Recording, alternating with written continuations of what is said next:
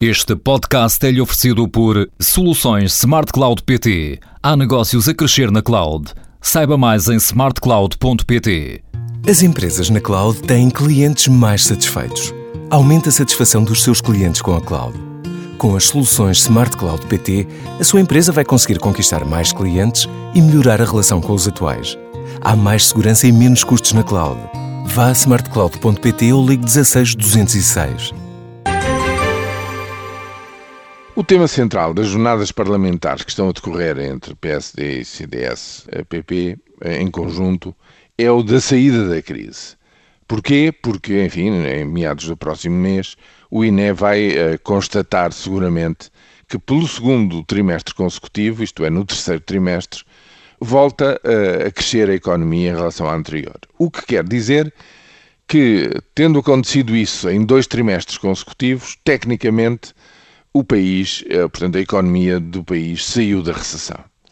O que é importante, é uma constatação importante, depois de 10 trimestres consecutivos, sempre a cair, sempre a cair.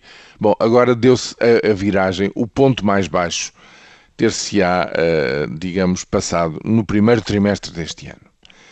E a partir daí uh, surge um discurso de que agora as coisas vão melhorar eh, vai ser tudo a, a, a, subir daqui para a frente. Ora, eu julgo que essa realidade é, digamos, uma, em larga medida, uma ficção. Porquê?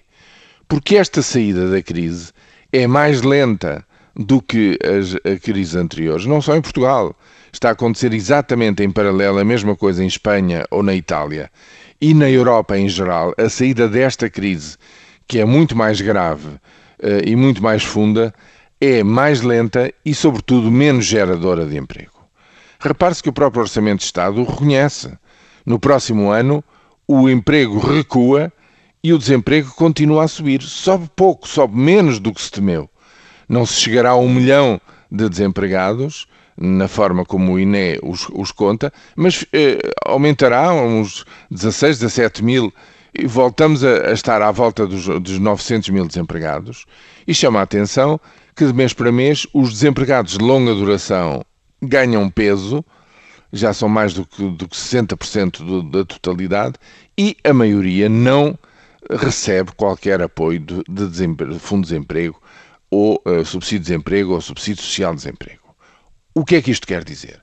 Se somarmos a isto o recuo no rendimento dos funcionários públicos e de uma parte dos aposentados da função pública, isto significa que o próximo ano, em termos sociais, vai continuar a ser um ano muito negativo. Negativo, não positivo ainda. Agora, a economia, evidentemente, está a dar sinais positivos, isso é bom.